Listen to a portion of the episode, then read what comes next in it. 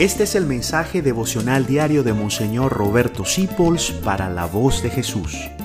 Queremos que la sangre de Cristo no se derrame en vano. La gente egoísta anda proclamando por ahí, mi vida es mía, eso es mentira. Tu vida no es tuya. ¿Acaso tú la compraste? ¿Cuánto diste por ella? ¿Acaso tú puedes decidir cuándo se va a acabar? Sí, porque yo me puedo suicidar. Mentira. Tú te puedes meter 10 kilos de veneno, tirarte de un décimo piso y quedar vivo ahí haciendo bip, bip, bip en estado vegetal. Porque eso lo decide es Dios.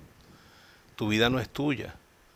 Y Jesús le dijo a Conchita, tú no te perteneces. Y le dijo una enorme verdad. Yo no me pertenezco, tú tampoco te perteneces. Cuando uno tiene un hijo ya no le pertenece la vida a uno. Y tanta gente que si, no, mi vida es mía y yo me divorcio y destruyo mi hogar y dejo solos a mis hijos, ¿qué es eso? Es un engaño del enemigo. Tu vida no es tuya. La verdad es lo que Jesús le dijo a Conchita, tú no te perteneces. Y ahí está el misterio de tu vida, porque tú fuiste hecho para darte como es Dios, que es pura donación. En la Trinidad el Padre se da al Hijo, el Hijo al Padre, el Espíritu Santo ellos dos, ellos dos al Espíritu Santo. Y tú y yo fuimos creados a su imagen y semejanza, no nos pertenecemos, somos para los demás. Somos para Dios y para los demás. Cuando tú entiendas eso, vas a funcionar. Pero mientras tú vayas por el camino contrario, vas a terminar destruyéndote a ti mismo, perdiendo tu vida eterna. Así que eso de mi vida es mía, ya no. Mi vida viene de Dios, es de Dios y es para Dios.